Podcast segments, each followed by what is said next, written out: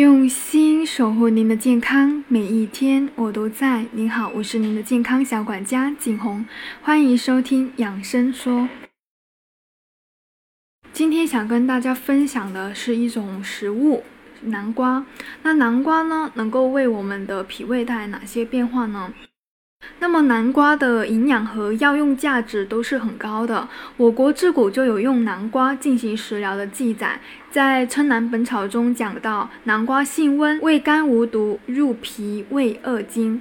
那近年来呢，我们国内外对于南瓜的化学成分和药理成分的作用呢，都展开了一系列的研究。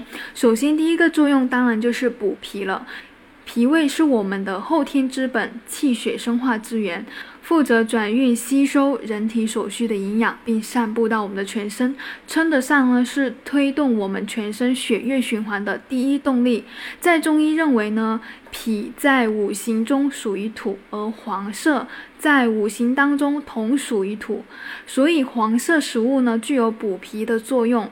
同时呢，甘入脾，味甘亦能够。对脾胃有益，所以南瓜是具有补脾的作用。第二的作用呢，就是提高免疫力。在现代医学解剖学上讲到的脾呢，是机体免疫部位的一个大本营。那么它呢，是属于我们免疫系统里面最重要的淋巴细胞以及免疫球蛋白生成的地方。而对于中医的脾呢，范围是更为广泛的，在免疫功能的基础上呢，还包含了食物的吸收啊和运化的功能。中医认为，只有当食物的营养被充分的吸收运化了，人体的正气才能够足，那面对于外邪来袭呢，才会有更强的抵抗力。所以呢，无论从哪一个角度来讲，脾胃虚弱都会造成机体免疫力的低下。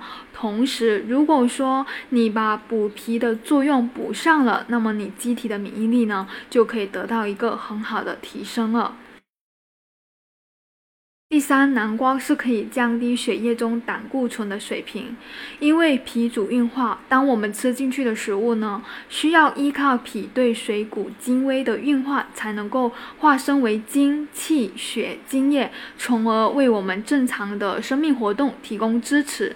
那么，当脾胃的吸收运化功能降低的时候，食物的吸收和代谢就会受到影响。比如说，一旦人到了四十岁，只要去医院检查，多多少少都会出现胆固醇高的现象。那么有些人就会疑惑：平时我都不怎么吃猪脑啊，也不吃动物内脏啊，为什么胆固醇的含量会这么高呢？